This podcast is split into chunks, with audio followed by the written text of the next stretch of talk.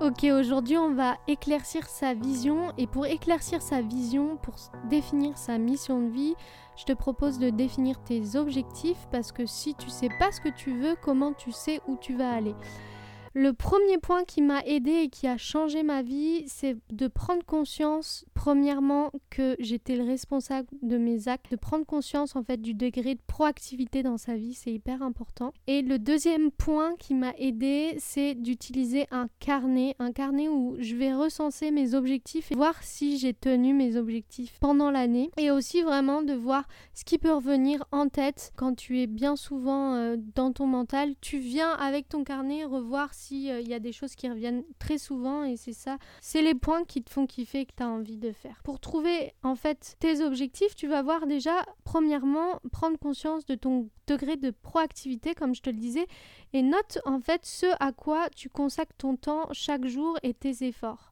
Donc moi, j'ai commencé à faire ce point, en fait, c'est en lisant les 7 habitudes de ceux qui réalisent tout ce qu'ils entreprennent. Donc ce livre m'a beaucoup aidé à commencer mon développement personnel. Pour ça, donc c'est l'habitude numéro 1, prendre conscience de ton degré de proactivité.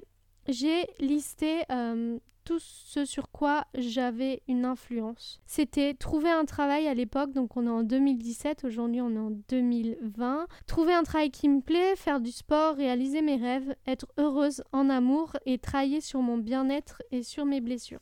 Alors, réaliser mes rêves, c'est un peu trop vague et pour ça, je vais t'aider et je vais te permettre de lister tes rêves. Plus tu vas être précis dans la réponse aux questions que je vais te poser et plus tu vas pouvoir établir tes rêves et être conscient en fait que c'est toi qui es le réalisateur, l'acteur de ta vie. Donc, réponds aux questions suivantes en étant le plus précis possible. Quel est mon but dans ma vie? Quelles sont mes envies? Quels sont mes objectifs? Qu'est-ce qui me rend heureux? Comment aimerais-je me développer sur le plan personnel? Comment aimerais-je me développer sur le plan spirituel? À quoi ressemblerait ma relation idéale? Quelle serait ma vie familiale idéale? Qu'est-ce que j'aimerais faire le plus dans ma vie? Y a-t-il une activité que j'aurais toujours voulu faire? Où aimerais-je voyager? Où aimerais-je habiter? À quoi ressemblerait ma maison de mes rêves? À quoi ressemblerait ma carrière idéale? Quels sont mes objectifs financiers? Quels sont les causes ou organismes de charité dans lesquels j'aimerais le plus m'engager? Plus tu vas répondre à ces questions de manière ciblé de manière concrète, plus tu vas pouvoir aussi activer la loi de l'attraction.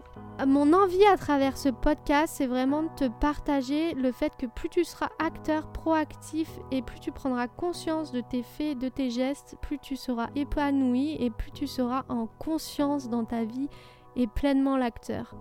Je te dis à très vite dans un prochain épisode.